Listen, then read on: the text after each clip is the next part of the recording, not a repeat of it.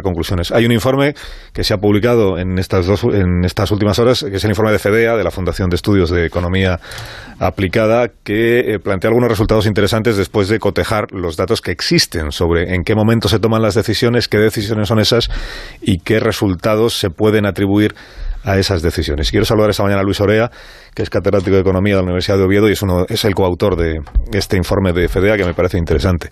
Eh, Luis, buenos días. Eh, buenos días, Carlos. Buenos días. entiendo que el objetivo, bueno, primero, eh, ¿cómo, ¿cómo, habéis hecho el informe? ¿En qué fuentes eh, bebéis? ¿en, qué os ¿En qué datos os fijáis? ¿Basándoos en qué criterios? ¿Y con qué objetivo, Luis? Bueno, el, el objetivo del trabajo, bueno, el trabajo surgió por una inquietud, digamos, científica de investigación eh, al observar que bueno que se estaba expandiendo de forma muy rápida el, coronavirus por España y, empezando por una, de una serie de, provincias o regiones donde eh, empezaron a tener unos primeros casos y a partir de ahí desarrollaron sus propios episodios epidémicos de forma rápida y luego eh, pareció que se, se, iba expandiendo de una forma un poco eh, esperada eh, por proximidad a otras eh, provincias colindantes.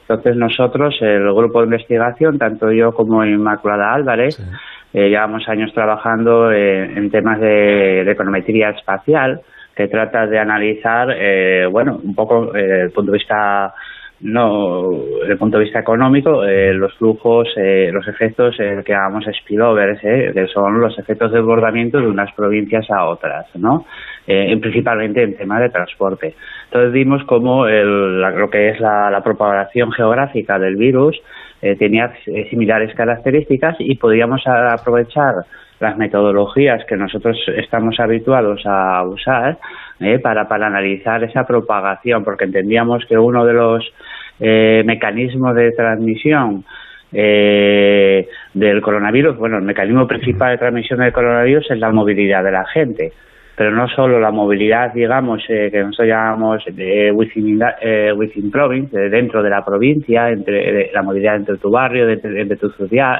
tu ciudad, sino también la movilidad de las personas entre provincias, ¿no? A lo largo de la geografía española. Eh, y por ello empezamos el trabajo y a la mitad, digamos, bueno, a la mitad, empezamos a recopilar una serie de... Para ello necesitábamos información eh, para tener una, una visión geográfica de, del fenómeno. Necesitábamos eh, trabajar con datos eh, lo más desagregados posibles. Eh, y los más desagradables posibles son los datos de casos confirmados eh, por las provincias. Y ese dato no es fácil de encontrar porque normalmente los datos que eh, proporcionan los órganos oficiales son datos de por nivel de comunidad autónoma entonces bueno tuvimos que hacer una dedicar muchas horas a acudir a cada uno de los a muchos de los eh, comunicados de prensa de las comunidades autónomas, a Wikipedia, para completar esa base de datos e ir hacia atrás, hacia, hacia el principio. De, era muy importante eh, encontrar y, cuantificar la evolución del coronavirus en cada provincia desde su primer caso porque el, primer caso determina toda la, todo el proceso epidemiológico de, esa provincia. De la, de la lectura del informe, claro, al final hay una conclusión que yo creo que sí es clara, que es la clave de hasta dónde llega la expansión de una epidemia en un determinado territorio es en qué momento se empiezan a tomar las medidas para eh, restringir el movimiento de la población. El cierre de pueblos, como vimos en Italia en su momento, o en China, el cierre de las ciudades, o el confinamiento del conjunto de la población de un país, como ocurre con la población española desde hace cinco semanas. Claro, cuanto antes se toman esas medidas, menos se extiende la epidemia. Lo difícil es acertar con el momento en el que se toman esas medidas. Claro. Porque, por, ejemplo, vosotros eh, decís, eh, se, puede ver el resultado del informe de dos maneras. Cuando decís, gracias a que el estado de alarma empieza el 15 de marzo, nos hemos evitado, mm, no, recuerdo cuál es el dato que dais, de, posibles contagios. La otra manera de verlo hemos evitado unos casi 491.000 casos. Medio millón de, casos de contagios. Medio millón. Eso es. La otra manera de verlo es, si se hubiera tomado, si se hubiera decretado el estado de alarma y restringido conocido los movimientos una semana antes, pues nos habríamos evitado muchos de los contagios que hoy tenemos. Claro, lo difícil es acertar con el momento en el que se toma esa decisión con la información que en ese momento existía eh, sobre el asunto, ¿no? Sí, sí, claro, por supuesto, por supuesto. A ver, el, trabajo eh, no pone en duda eh, la dificultad de tomar una decisión en un proceso epidemiológico, digamos, único, digamos, nuevo, donde casi ningún país tiene experiencia de cómo, de cómo acometerlo, ¿no? Eh, nosotros lo único que como, como científicos nosotros no nos podemos poner a, fabricar eh, mascarillas y respiradores como como científicos e investigadores que encima estamos en el Reino Unido haciendo una estancia de investigación eh, creíamos que lo que podíamos aportar ¿no? a a todo este asunto del coronavirus en España, eh, teniendo en cuenta que somos economistas eh, y, investigadores aplicados, era aportar información a, ese debate que, sinceramente nos ha sorprendido ahora en, los medios, que, es un debate muy caliente, ¿no? Muy caliente porque hay... Eh, es que, es que parece ser, nos acabamos de enterar hace unos días de que era la, las comunidades autónomas gobernadas por PEC quien habían estado solicitando ese adelanto del eh, del estado de confinamiento. Nosotros lo que tratamos de aportar, bueno, datos a ese debate, eh, pero sobre todo desde el punto de vista que es muy estándar, ¿no? Los análisis econométricos que hacemos, nosotros cuando hacemos un análisis eh, no solo tratamos de, por ejemplo, en este caso, analizar la, la, efectividad de una política o la efectividad de una medida, como es este caso el confinamiento, sino también hacemos simulaciones eh, para ver escenarios alternativos, ¿no? Simplemente para ver en qué medida eh, esas decisiones son importantes, porque todo el mundo sabemos que si, retrasamos el estado de confinamiento, pues el efecto va a ser menor, y si lo adelantamos, el efecto va a ser mayor. Eso, eso sentido común, ¿no? Pero claro, teniendo en cuenta que un estado de confinamiento es una decisión drástica y muy costosa económicamente y socialmente, eh, si moverlo una semana arriba o una semana abajo, eh, realmente el efecto eh, no es tan elevado, porque te estás, por ejemplo, te estás moviendo las fases iniciales de los procesos epidémicos, a lo mejor hasta que no sea no tenga un mínimo avance, no es muy eficaz. Entonces, nosotros hicimos esa prueba.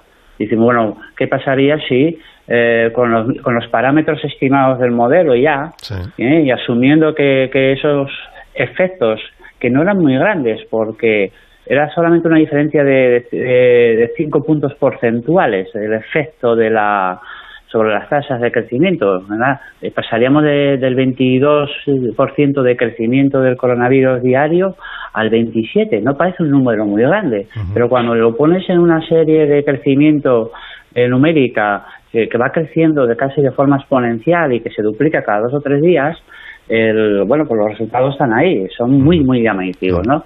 Y lo que encontramos es que, efectivamente, si lo, retrasa, si lo adelantáramos una semana, eh, se hubieran ahorrado, digamos, se hubieran reducido 79.000 casos, que es bastante menos que el medio millón. Pero bueno, 79.000 sobre 126 es un 62%. Y por lo tanto, eh, eh, se hubiera reducido pues eh, un volumen importante de hospitalizaciones, etcétera, etcétera. Por tanto, el timing de las decisiones aquí, a pesar de, que estamos en una fase más inicial, eh, una fase más inicial del proceso epidémico, hombre, es menor el efecto, ¿no? Lo que añades es menor, pero pero tampoco es desdeñable, es importante. el debate que dices Por tanto, cuanto antes adelante las medidas, lo que, eh, luego está el coste económico de esto, que hay que tenerlo en cuenta, y el coste social y, el coste en términos de privación de libertades. ¿eh? O sea, pero bueno, por lo menos los números eh, fríos digamos, lo que vienen a decir es que quizás hubiera merecido la pena pagar ese precio. El debate que tú dices que, que, está muy caliente en España, es verdad, sobre este asunto. Hay dos maneras de, enfocar o de encarar ese debate. Uno es el, estricto debate político, que es el de la búsqueda de responsables. ¿no? ¿Quiénes son los responsables de que se haya producido esta situación? Pero luego está esta otra manera, que es el enfoque, yo creo que desde el punto de vista de, de entender lo que, está, lo que ha pasado, de conocer mejor la situación de ampliar la, el, conocimiento que tenemos con un único objetivo, que es aprender de lo que ha sucedido. Porque fíjate que al principio, Al, principio nos, llamaba mucho la atención a los españoles que se tomaran decisiones tan drásticas en China o en otros países como confinar poblaciones o como en Wuhan el primer día ya cerrar, el primer día, bueno, cuando hay un número de casos determinado, eh, cerrar el transporte ferroviario, el transporte aéreo, eh, suspender el ferry. Otros países decidir que ya no admiten vuelos desde China. Medidas que nos parecían que igual eran eh, exageradas, ahora entendemos la importancia que tiene, por ejemplo, esta última que he dicho, la de suspender los vuelos procedentes de un país donde ya hay casos de contagios de una enfermedad vírica muy extendidos, el, el, efecto que eso tiene en la expansión de esa enfermedad en ese territorio.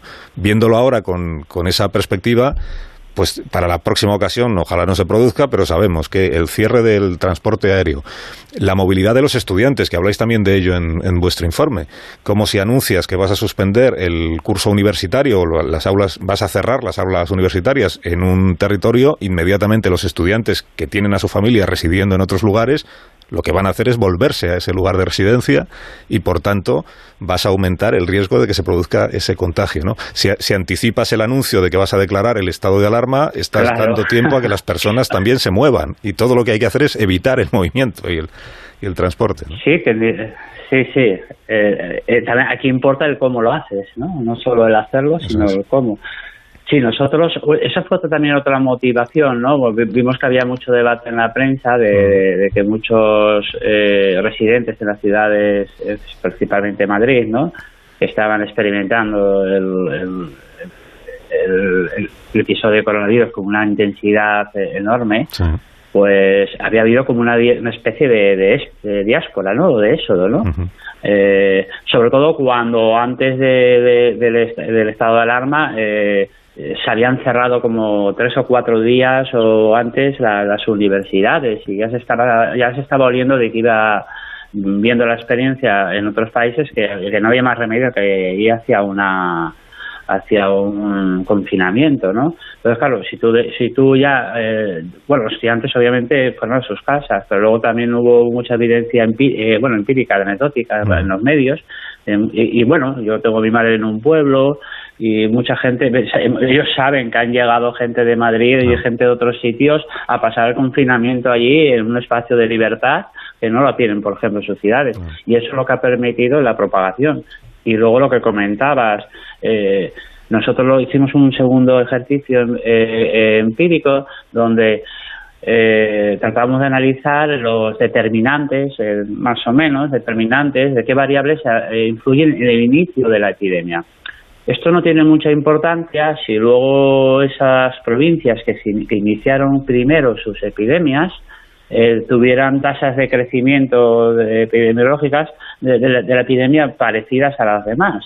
Pero lo que encontramos es que en promedio esas provincias que habían iniciado antes eh, sus procesos porque habían importado casos eh, procedentes de, otros países, principalmente de Italia, pero no solo Italia, anecdóticamente uno en Wikipedia o si uno va, ve pues que en León llegó un, o León, no, me acuerdo exactamente, que si vino uno, un ingeniero de Nepal o, o vino un ingeniero de la India o vino un ingeniero de no sé dónde o estudiantes de tal.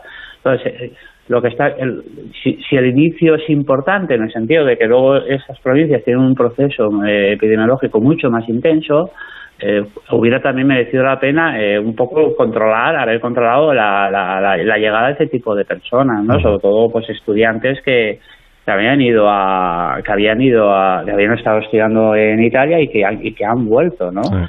¿Eh? Y bueno, yo creo que se, también eso hubiera relajado, hubiera atenuado un poco la evolución.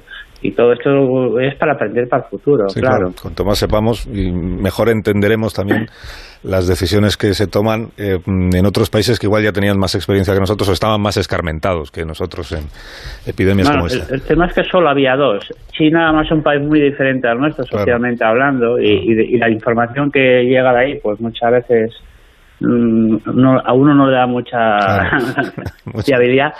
Y Italia pues llevaba un par de semanas eh, un par de semanas. Y entonces, eh, y luego estaba el tema, por lo que a mí me han dicho estas semanas, eh, que, llevo ya muchas entrevistas con este, eh, por, este trabajo, que el tema son los un poco los asintomáticos, que es un tema que nosotros en, la versión, una versión futura del trabajo vamos a tratar de, controlar.